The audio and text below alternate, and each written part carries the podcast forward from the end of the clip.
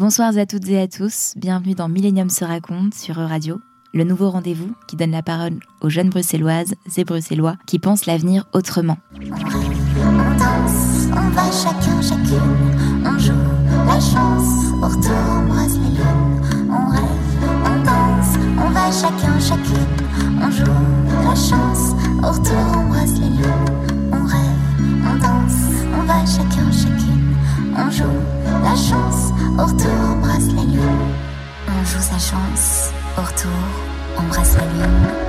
Vous êtes sur E-Radio, dans Millennium se raconte, le rendez-vous des jeunes bruxelloises et bruxellois avec le futur. Très heureuse d'inaugurer aujourd'hui ce premier épisode. Je suis Romy Trajman, réalisatrice de 26 ans. Merci au festival Millennium qui, avec Géopolis, produit l'émission. Millennium est un festival de cinéma unique qui s'engage dans les grands enjeux de notre époque. Le festival Millennium soutient particulièrement les jeunes et j'ai eu le bonheur de projeter mon premier film l'année dernière. Un documentaire intime qui interroge la filiation et les zones d'ombre familiales pour mieux s'en libérer. Aujourd'hui, je donne la parole à ceux qui souhaitent se libérer justement d'une image obstruée du futur. Si Saint-Exupéry écrivait Dessine-moi un mouton, je lance le challenge du Dessine-moi un futur. Merci Judith et Olivier, nos deux jeunes invités, d'inaugurer ce premier épisode. Petite présentation. Judith Perrin est scénariste. Après une prépa hippocane de lettres à l'ENS Lyon, Judith débarque à Bruxelles pour un master à l'INSAS, célèbre école de cinéma. Pourtant, Judith n'est pas qu'un parcours lisse et brillant. Son allure classique, silhouette longiligne, carré élégant, cache un tempérament fougueux et iconoclaste. Judith porte en elle une acuité, celle de l'autrice un peu divinatrice. Olivier Terwagne est un compositeur de musique autodidacte. Il a sorti plusieurs albums solo, aussi incroyable que cela puisse paraître. Olivier semble tout droit sorti d'un autre temps. Et mon appétence pour les personnes débarquées d'ailleurs a tout de suite fait tilt. Olivier signe à mes côtés le jingle de l'émission. Amoureux de la langue française, de recherche sonore et de cinéma, Olivier porte en lui les vestiges des derniers romantiques, ceux sur qui le temps ne fait pas d'effet. Il semble guidé par la sagesse des anciens et la curiosité futuriste des poètes.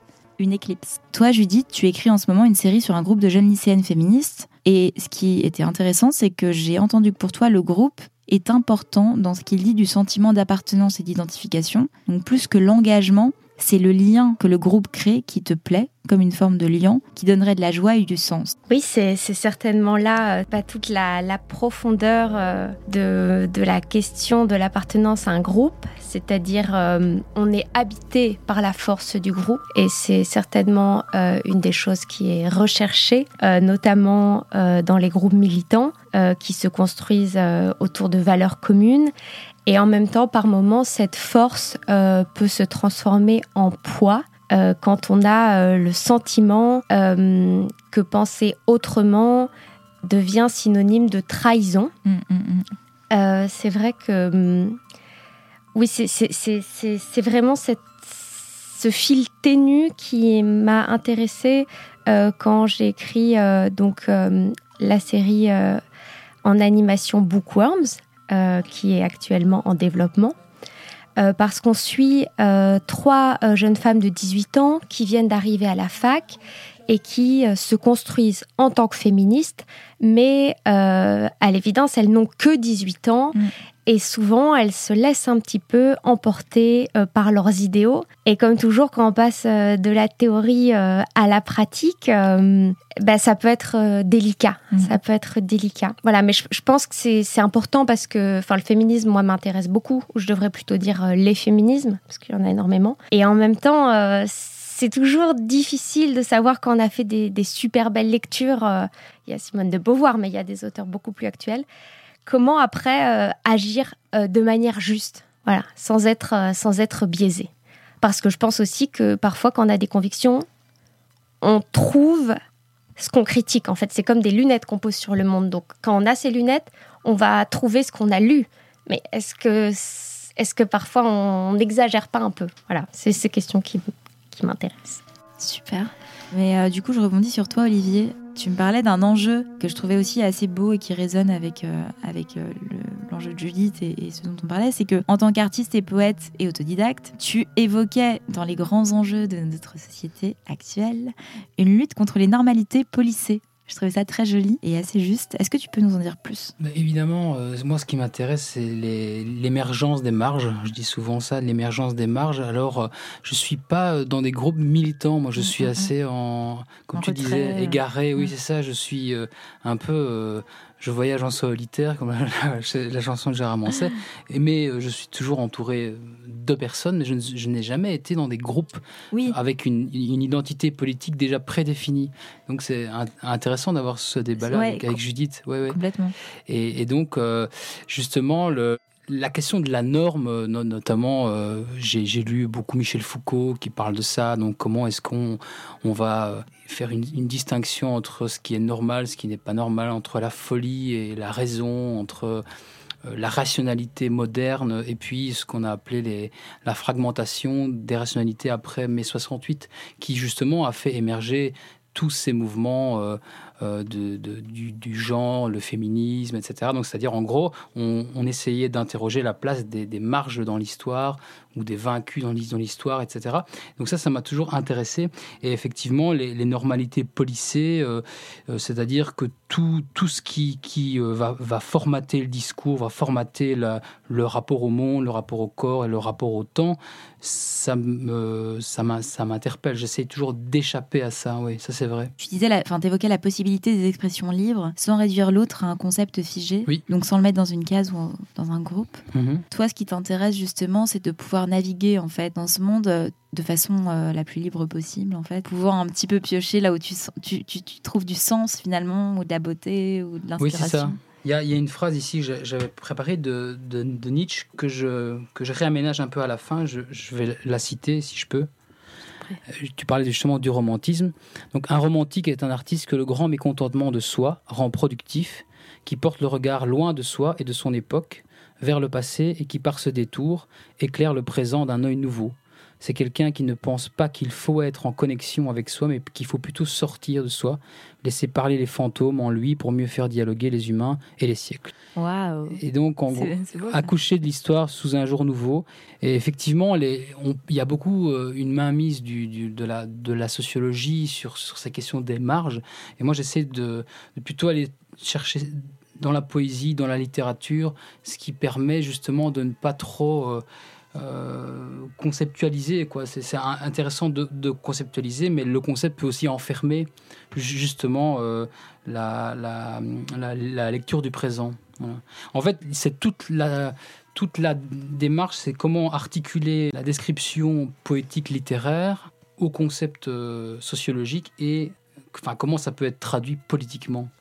Et donc, cette triple articulation, ça c'est quelque chose que, que j'essaie d'interroger. Quoi. Mais Judith aussi, à mon avis, euh, si, si j'en crois ce qu'elle a, ce qu'elle a dit. Bah oui, et puis en plus, c'est vrai que c'est intéressant du coup d'avoir euh, ces deux, ces deux visions entre le, le groupe et, et, la marge aussi. Du coup. Oui.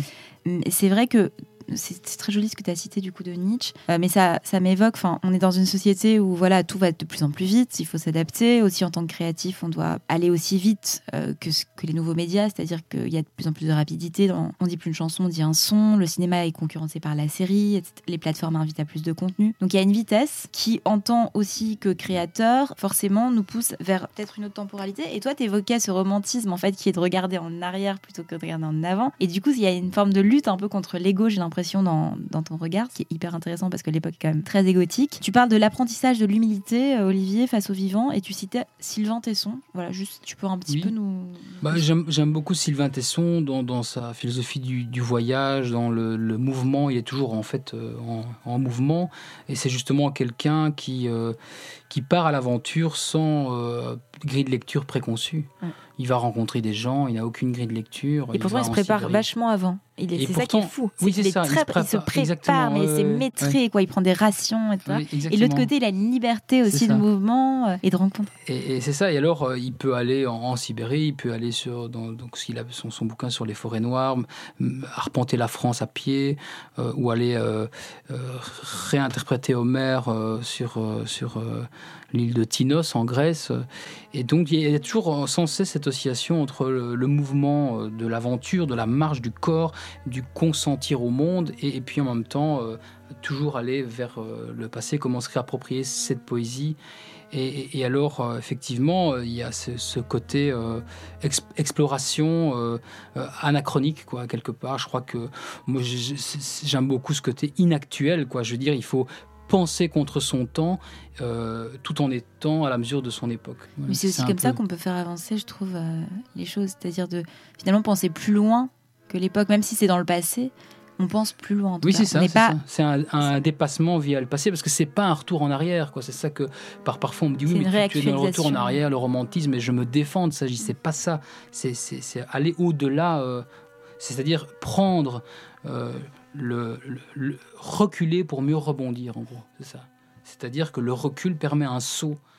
Et moi, je me méfie de tout ce qui est euh, de, de la normalité. Quoi. Il faut penser comme ci, il faut penser comme, comme ça. Je, je, je, je, suis très, très Et d'où ça te méfiant, vient donc, euh, ça Je sais pas trop.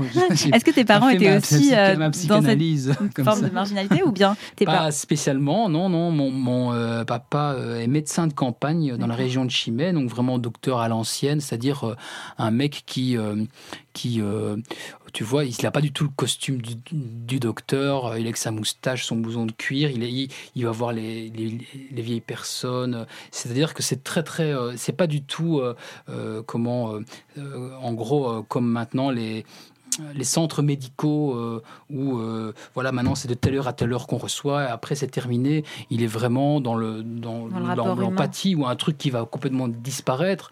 Je sais pas d'où ça me vient quoi. Je, je- je- ma, ma maman était était prof de, de français Euh, voilà j'ai deux frères euh, euh, deux sœurs euh, voilà je sais pas trop en fait Mais parce que c'est vrai que c'est m'expliquer assez. euh, je trouve ça assez beau finalement, parce que dans cette vitesse-là, on consomme de plus en plus, et du coup, même la culture devient. Enfin, elle est très accessible et en même temps, euh, il y en a trop, donc en fait, euh, c'est très difficile de faire des choix. Mais garder ce petit, ce- cette espèce de regard un peu en retrait comme ça, je pense, permet aussi de ne pas complètement plonger dans cette vitesse qui, voilà, qui est aussi extrêmement énergivore et, et compliquée pour, pour tous. En fait, je pense qu'on en souffre tous. Enfin, en même temps, on plonge dedans parce que euh, voilà, et en même temps, on est là tous à se dire, mais est-ce que les réseaux sociaux finalement, est-ce que c'est si bien? En fait, j'ai envie de déconnecter. En fait, je vais supprimer mes personnes. Enfin, rares sont ceux qui le font. Mais en fait, on part de, on revient. Enfin, il y a ces espèces d'allées-venues. Euh, mais du coup, pour rebondir sur la marge, Judith, alors c'est vrai que c'est intéressant parce qu'on a ici un autodidacte, Olivier. On a toi, Judith, qui a fait un parcours assez prestigieux euh, de lettres, etc. Et, on parlait en fait euh, la fois dernière de l'entrée euh, dans le monde du travail. Et tu me disais, Judith, voilà, avec ces, études-là, donc qui, permettraient aussi d'avoir une certaine assise à l'entrée comme ça dans le monde du travail.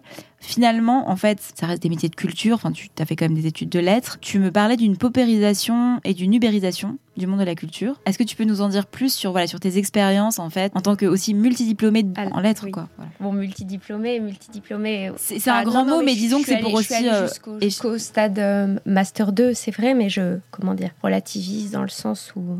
Enfin, de toute manière, pour moi, la sagesse, elle se trouve dans les livres.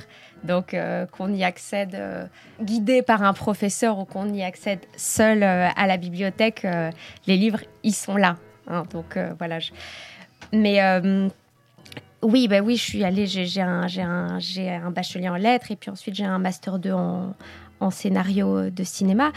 Et, euh, et c'est vrai que euh, bah, c'est vrai qu'un peu, un peu naïvement, quand on a euh, euh, validé des diplômes, on a l'impression qu'on est protégé au moment de la recherche d'embauche Mm, mm, mm. ou au moment.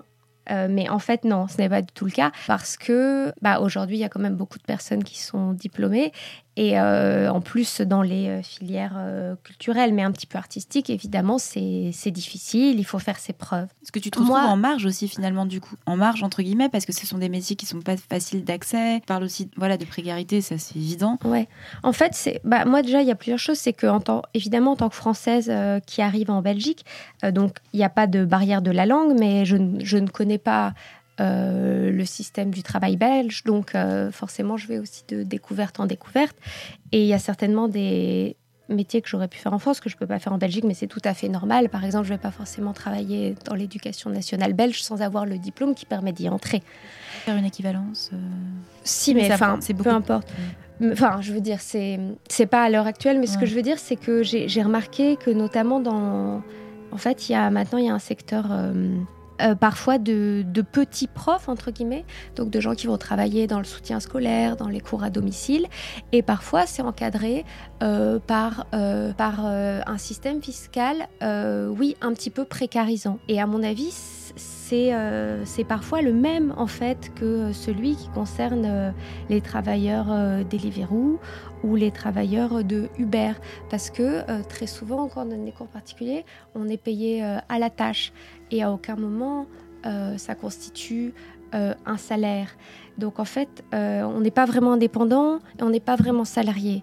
Euh, ce qui est payé à l'heure en fait. En fait, on est payé à l'heure, voilà.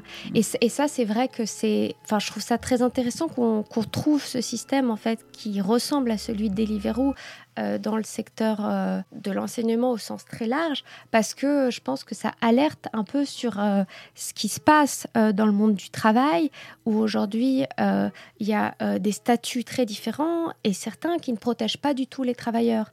Parce qu'en fait, à partir du moment où on a un employé qui fixe les tarifs, et bah, il y a un lien de subordination, ça veut dire qu'on n'est pas indépendant. Mais en même temps, si cet employé euh, ne paye pas de cotisation sociale, ça veut dire qu'on n'a pas non plus de congés payés. Donc on n'est ni indépendant ni euh, salarié. À mon avis, il faut faire attention parce que les euh, grosses plateformes comme Deliveroo et Uber ont tellement de succès que le modèle qu'elles proposent s'étend en fait à d'autres secteurs et à l'heure de la digitalisation, voilà, je pense que c'est que c'est une, menace qui, qui pèse sur plein de secteurs et pas que euh, les coursiers à vélo. Et les travailleurs devraient en fait s'unir euh, pour euh, empêcher ces, ces, statuts qui en fait précarisent. Voilà. Et bon, bah, on, on est dans une discussion hyper politisée, mais convergence des luttes. Ouais.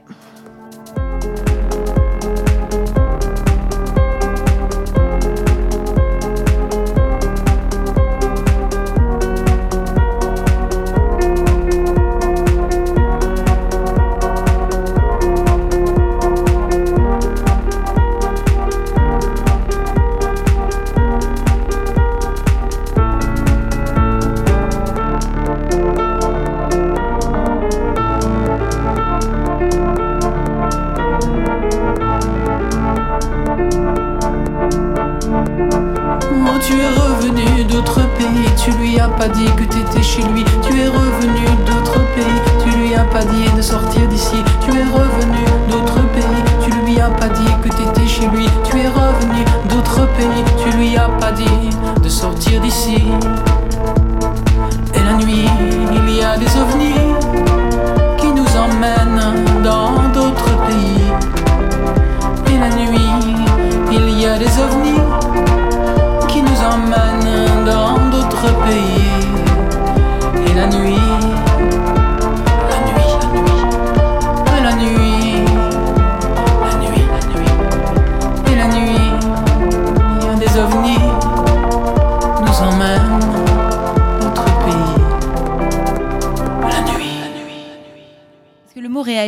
sens.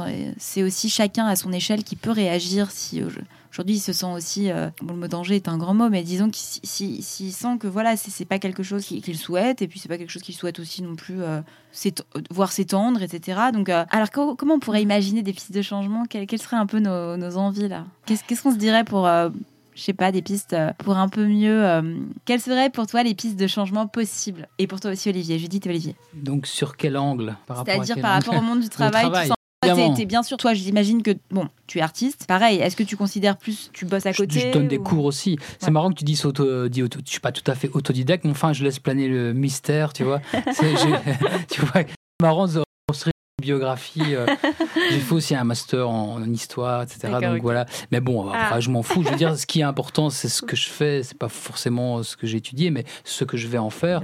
Le monde du euh, travail, euh, donc on en revient à la question le privé, le public. La, privatisation, l'ubérisation, ou alors sauvegarder public, le travail comme libération, comme émancipation, ou alors le travail comme aliénation, hein, Marx, VS Anna Arendt, etc.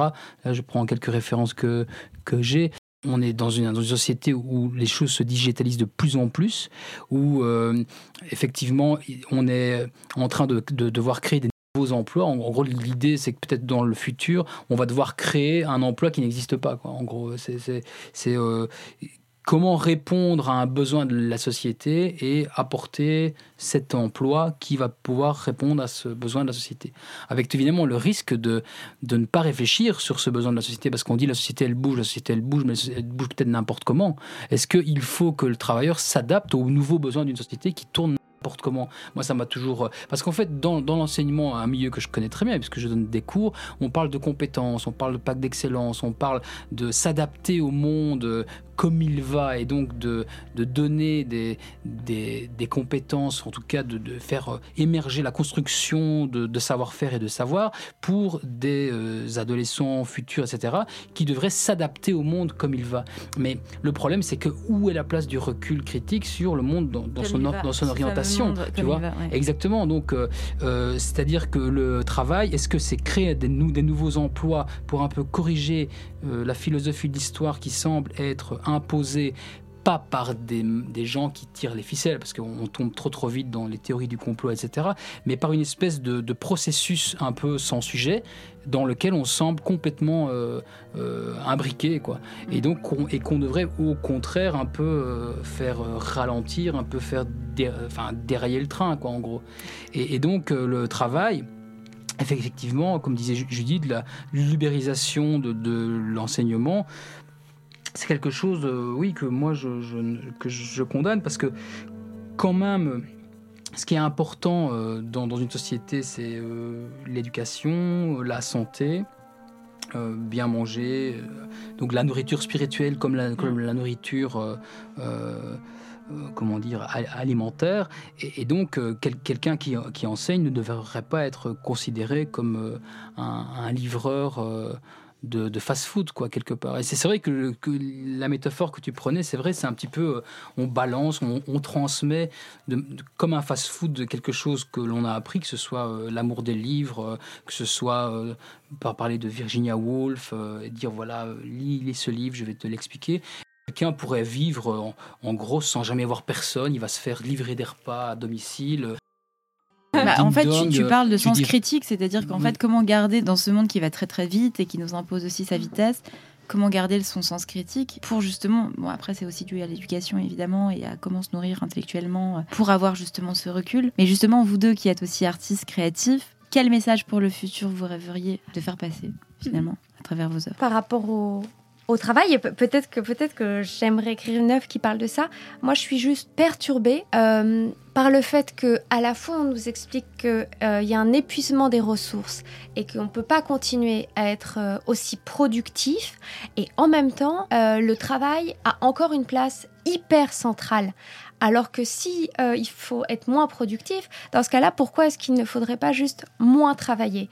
Et euh, pour moi, une des utopies euh, de, du futur et dont, et dont, euh, dont l'art euh, peut, peut, peut s'en emparer, hein, parce Mm. que c'est cool que l'art soit pourvoyeur euh, d'utopie, c'est peut-être, alors une société libérée du travail, c'est un peu too much, mais on entend des choses autour de la semaine de 4 jours ou un mode de vie où simplement le travail rémunérateur n'est plus au centre. Parce que pour moi, oui. par exemple, parfois j'écris Mm. et je, je suis pas payée pour le faire, mais j'ai quand même l'impression d'avoir travaillé. Je me suis pas tourné les pouces. Donc peut-être qu'il faudrait euh, avoir juste quatre jours euh, pour le travail qui fait rentrer de l'argent, et puis trois jours euh, pour un travail qui est une passion ou un hobby.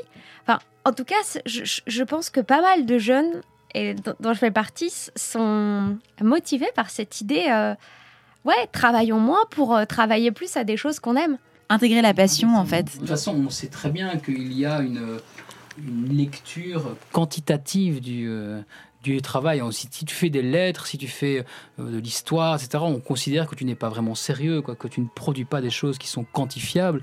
Et donc, quelque part, euh, euh, on dit, mais bon, trouve-toi un vrai travail. Il y a le problème ici, le statut d'artiste, par exemple, en Fédération Wallonie-Bruxelles n'existe pas vraiment. C'est une sorte de chômage déguisé. Je sais qu'en France, il y a le, statut d'intermittent du spectacle. Et là, on en revient toujours à la question de qui, quels artistes subventionnés et puis quels autres artistes peuvent vivre euh, sur fonds privés, euh, voilà. Et oui, donc moi je pense que pour euh, qu'il faut pouvoir ménager une un temps de, de travail qui permet de subvenir aux besoins fondamentaux. Il y a des, des gens qui parlent d'allocation universelle aussi. hein. Philippe Van Parijs, qui est Mm. un, un philosophe belge avec qui j'ai eu cours, il parle de ça. En fait, pouvoir garantir une allocation universelle qui permette, euh, en gros, à chacun au moins d'avoir un toit euh, et de pouvoir euh, manger, voilà, de, manière suffisante par mois, quoi.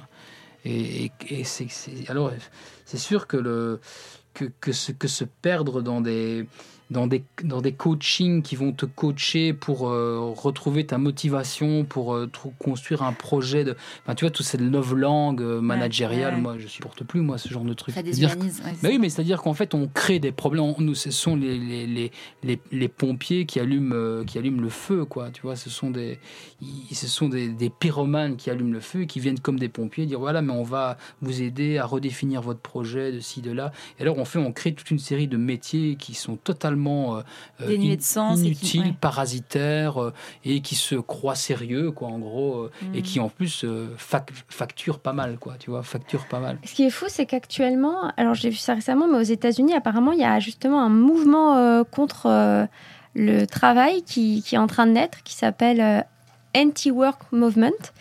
Et euh, c'est des personnes qui disent euh, ouais, des choses comme work euh, is not working. euh, Enfin, ouais, Euh, ouais. On en vient à dire qu'on n'a plus envie de travailler.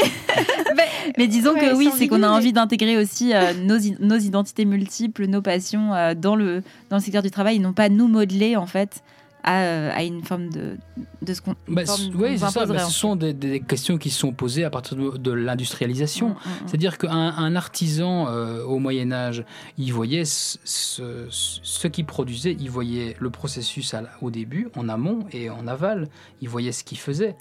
Tu avais des métiers de, forgeron, de, de, de, de battleur, d'archer, tu vois une- côté artisanal. Alors à partir du moment où il y a eu l'industrialisation, il y a la, le- le ta- la division du travail, le taylorisme, le Et travail à la chaîne que Char- Charlie Chaplin montre dans, dans, dans, les temps, dans les temps modernes. Donc finalement, tu deviens une espèce de rouage et donc tu, tu, tu ne sais plus euh, exactement alors dans, dans quel processus tu joues. Et maintenant, bah, c'est plus tellement ça, mais tu te retrouves dans des, dans des espèces de grands buildings, de grands bureaux. On ne sait plus trop ce qu'on fait, quoi. Tu vois, on, on clique sur des machins. euh, c'est- la bureaucratisation. C'est c'est- voilà. c'est- pas général, mais je veux dire, moi, je, quand je reviens dans ma région, il y a encore des paysans, il y a encore des gens qui travaillent la terre, qui, qui élèvent des, des- du bétail, des gens qui sont restés très très simples, qui vivent encore comme au euh, XIIIe siècle, quoi, euh, et qui ont un, voilà, on- il y a quelque chose de concret là- là-dedans. Il y a ça fait quand même du bien de parler à des personnes comme ça, qui, qui ont un peu échappé. Alors, c'est pas, je les idéalise pas non plus, parce qu'ils peuvent être aussi un peu, euh, c'est esprit de clocher, esprit de village, ça peut aussi pas partir là-dedans. hein. C'est toujours un peu le problème du village. Il y a ce côté ancré, mais il y a aussi ce côté, attention, euh, euh, comment euh, l'étranger, c'est dangereux, etc. Donc, mais c'est intéressant, euh, ce, ce rapport au travail. Donc, quelque part, euh, qu'est-ce qu'on produit, quoi? Est-ce que c'est du, du, du- du dématérialisé? Du, vent, parfois. Enfin, du- parfois. Non, mais aujourd'hui, on a l'impression qu'on produit toujours euh, du discours. Oui, c'est ça, sur voilà. du discours, sur du discours. Voilà, c'est ça. Enfin, du discours sur du C'est discours. c'est important voilà. que, que dès qu'il y a un événement culturel, euh, il y ait une page Facebook qui en parle, et c'est important, la com, tout ça, mais c'est vrai que c'est vrai, moi, moi aussi, j'ai des amis qui sont, qui sont devenus maraîchers, et j'ai toujours une petite, euh, Oui. pas une petite honte, mais moi, je, je suis là, bon, je produis quoi des, des mots sur un papier euh, oui, oui. Mais, mais après, là, si là, tu c'est peux, la question si de, qu'est-ce qui est essentiel ou pas oui, à la ça. société. Mais oui, et ce mais- qui est bizarre aujourd'hui, c'est qu'il y a des choses, entre guillemets, non essentielles, qui pourtant euh, génèrent des profits. Enfin, c'est très étrange, en fait. C'est Il faudrait c'est très étrange et sur- surtout qui, qui se pense plus, euh, plus euh, productif que, que Mm. un, un- un artiste. Parce que toi, par exemple, tu parles de, de tes amis maraîchers, mais tu pourrais tout à fait aller euh, lire tes, tes poèmes, Mm. Tes écrits, tes contes. Je sais pas si tu écris des contes euh, ou tu écris des nouvelles. Et là, tu, tu- voilà, là, tu Oui, es de se le retrouver en contact aussi direct, je crois tout que. l'autour en disant Avec- oui mais il faudrait quand même que tu soignes ton storytelling quoi il faudrait quand même que tu aies une page qui raconte ton il faudrait que tu prennes un management il faudrait que tu prennes un, un booker là je parle pour la chanson etc et donc toutes des personnes qui viennent se greffer qui finalement prennent plus d'importance que toi dans, dans le processus et toi tu au final tu ne sais plus trop qui tu es quoi tu vois on dit oui attends je vais te facturer euh, 400 euros pour te dire ouais, comment euh, présenter ta com faire un beau communiqué de presse savoir un petit peu voilà et on, on dit des trucs je vais t'apprendre voilà sur Instagram tu dois poster à 10 heures euh, tu vois parce qu'après les algorithmes machin voilà et je t'envoie ma facture euh, 300 balles pour avoir été formé en C'est digitalisation coaching, c'est une etc., de coaching. bah oui Mm. voilà tu vois C'est hyper intéressant. On arrive presque à la fin, c'est court. Déjà la fin de C'est un l'émission. peu court. hein. Mais Ouais. on a à peine euh, m'a parlé de, de la euh, notre nature. Elle, elle parlait de l'épuisement des ressources. euh, On va voir si la on peut nature. euh, prendre un peu plus de temps la prochaine fois. Mais en tout cas, c'est très intéressant ce débat sur euh, qu'est-ce qu'on enfin, qu'est-ce qu'on souhaite aussi pour l'avenir en termes de, de métier avec un grand M et pouvoir intégrer aussi euh, l'humain, plus d'humain, plus de passion, de laisser une place aussi aux rêves. Oui, bien sûr. Euh. De visage à visage, on sort d'une pandémie ou alors euh, on a voulu nous vendre euh, le, comment dire le- la visioconférence à tout prix, le télétravail. C'est très bien pour justement, par exemple, la question écologique, pour ralentir aussi des, des- des bouchons, des gens qui, qui courent sur les métros, sur les bagnoles, alors qu'ils peuvent rester chez, chez eux. Mais attention à ce que ce ne soit pas instrumentalisé pour justement nous déconnecter totalement les uns des autres. Je pense qu'il y a une vraie quête d'humanité. Enfin, pour le coup, moi, je la ressens aussi beaucoup. euh, on a envie aussi d'être ensemble, malgré malgré Exactement. malgré tout. Il y a, il y a- y a un vrai besoin. C'est viscéral en fait. Ben, le visage, quoi, le visage, Ouais. euh, Emmanuel Lévinas, euh, voilà, je- j'ai beaucoup lu, c'est, c'est tu, tu- tu as la vulnérabilité de l'autre en face de toi, il n'est pas réduit à, à une chose, il n'est pas réduit à un concept, ni à... Et puis il y a un mouvement aussi, le mouvement du corps. euh, Sur une appli. C'est ça, ni à un nom sur une appli, exactement. Parce que c'est vrai qu'un des, on en a pas parlé, enfin ça va de soi, mais un, un des risques aussi, c'est que les, les travailleurs ne puissent même plus être ensemble. Parce que, et quand on livre des plats, et quand on donne des cours à domicile, s'il n'y a pas de, de local De où retrouver les autres profs, on est, on est tout seul. Quoi. Vraiment, on est tout seul, on ne peut ouais. pas s'organiser, on ne peut pas rigoler, déshumanisation. on peut pas blaguer sur, euh, sur l'intérêt de ce qu'on fait. C'est ça. Et, ça, c'est quand même et il y a- dommage. Et il n'y a Enfin. pas d'ironie. Alors, on- Mm. on, voit très très bien que les, la manière dont ça s'écharpe sur les réseaux sociaux, où tu vois, où ça se, le, le climat, le débat intellectuel se durcit avec des, des communautarismes, euh, des identitarismes, etc. Tu vois bien qu'en fait, ce sont des gens qui, peut-être, s'ils se voyaient, ne seraient pas aussi violents les uns envers les autres. Quoi. Parce qu'ils Oui. parlent à, à travers ces réseaux où ils se lâchent Mm. et tu n'as pas de visage en face. Alors, euh, c'est des camps qui s'opposent les uns aux autres. Et c'est très, c'est très, très violent. Alors que peut-être que s'ils se voyaient. C'est la violence de la serait- déshumanisation. Mais oui. Ouais, Mm. c'est ça, complètement. exactement. L'absence Oh. de visage. C'est beau. Retrouvons les visages. Retrouvons-nous. Bon, en tout cas, c'était un plaisir de vous avoir euh, en vrai ici autour de cette table pour amorcer ce débat. Euh, je- J'espère qu'on aura l'occasion d'en reparler euh, plus encore, Bah, plus plaisir. intensément. Bon, merci Judith et Olivier. C'est un plaisir de vous avoir ici, d'apporter un peu de lumière aussi vers le futur. J'espère que cet échange vous a plu. On se retrouve le mois prochain avec de nouveaux invités, tout aussi surprenants, j'espère, stimulants. C'était Millennium se raconte. Je vous souhaite à tous une très belle soirée, pleine d'espoir et d'idées.